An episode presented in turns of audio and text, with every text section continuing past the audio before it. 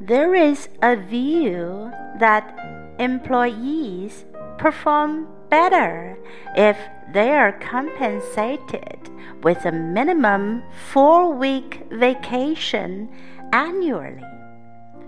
I completely agree with this view. In this essay, I will explain why I support this view. To begin with, a four week vacation motivates the employee to work hard.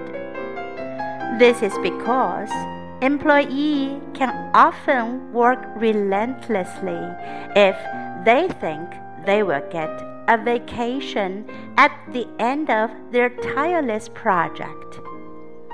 For example, research done on 1,000 employees of a software company shows a long leave from work is usually the driving force behind their hard work. In contrast, if they are not compensated with such vacation, lethargy sinks in and they often delay completing their project.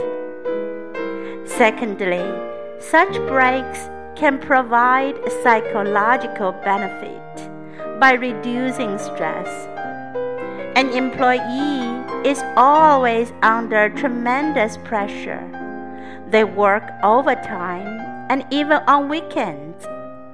Office worker often finds it's hard to balance work life and thus feels pressurized.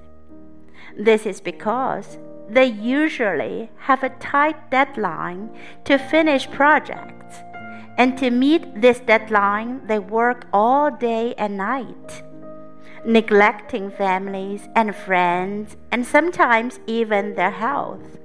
So, if an employee is given four week vacation, she or he will have enough time to enjoy, to relax.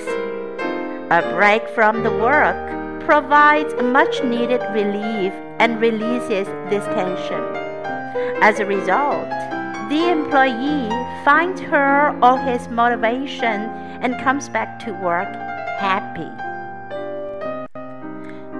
In conclusion, considering the benefit of motivation and stress reduction offered by a long annual vacation, I strongly support the view of providing a four week yearly leave to all employees.